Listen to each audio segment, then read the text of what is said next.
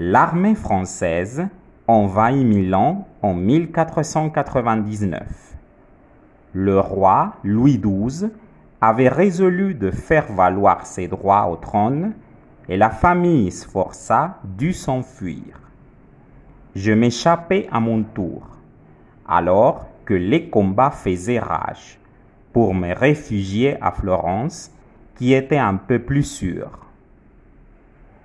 Pendant mon séjour à Florence, j'ai peint plusieurs portraits.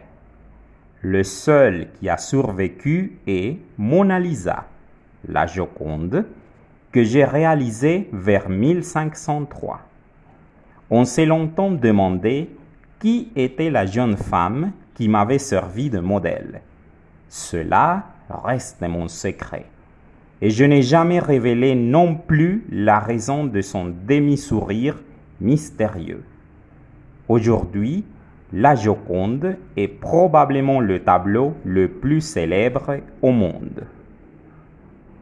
En 1506, je suis retourné à Milan avant de m'installer finalement en France en 1517 au château du Clos-Lucé, près d'Amboise.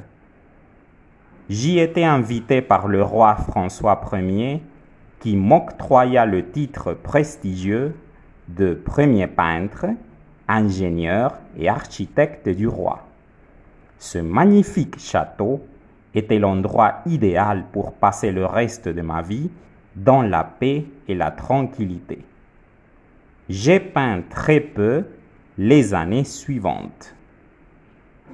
Tout au long de ma vie, j'ai écrit et dessiné sur de nombreux sujets de la géologie à l'anatomie, en passant par le vol ou la gravité.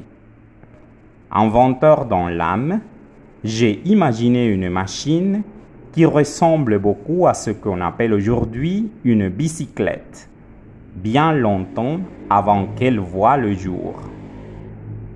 J'adorais étudier le vol des oiseaux ou des chauves-souris, et j'ai dessiné les plans de machines volantes qui ressemble beaucoup au deltaplane ou à l'hélicoptère aujourd'hui. Je m'intéressais à tant de choses qu'il m'est souvent arrivé de ne pas terminer une œuvre ou de la détruire parce que je n'en étais pas satisfait.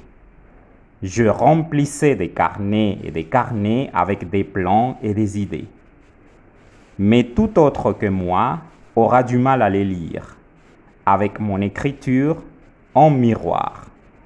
J'écrivais de la main gauche en traçant les lettres à l'envers, comme si elles se réfléchissaient dans un miroir.